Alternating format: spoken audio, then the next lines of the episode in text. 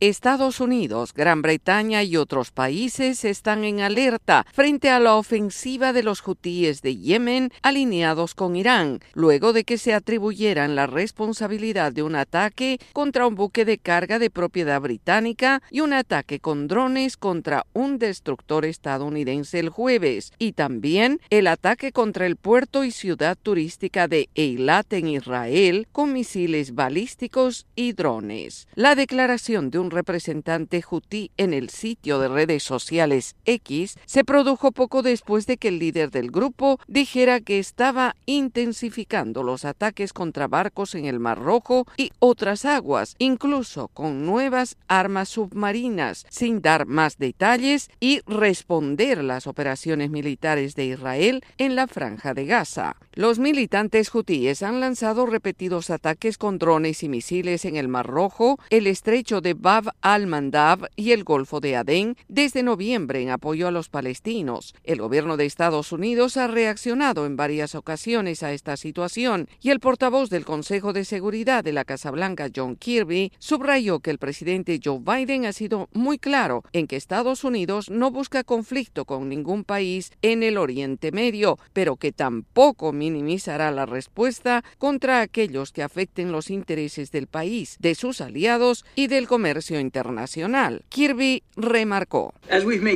Como dejamos claro, estas acciones afectan directamente al derecho a la libertad de navegación y el comercio global y ponen vidas inocentes en riesgo. La resolución de 13 países sobre este tema demuestra la resolución de todos los socios para detener estos ataques ilegales y subraya nuestros compromisos de responsabilidad a los culpables. Peace. Los ataques del grupo están alterando el vital paso comercial del canal de Suez, que representa alrededor del 12% del tráfico marítimo mundial, obligando a las empresas a tomar una ruta más larga y costosa alrededor de África. El jueves, los hutíes enviaron a los transportistas y aseguradoras un aviso formal, el primero dirigido a la industria naviera, de lo que denominaron una prohibición a los buques vinculados a Israel, Estados Unidos y Gran Bretaña de navegar en los mares circundantes, buscando reforzar su campaña militar. Yoconda Tapia, Voz de América, Washington.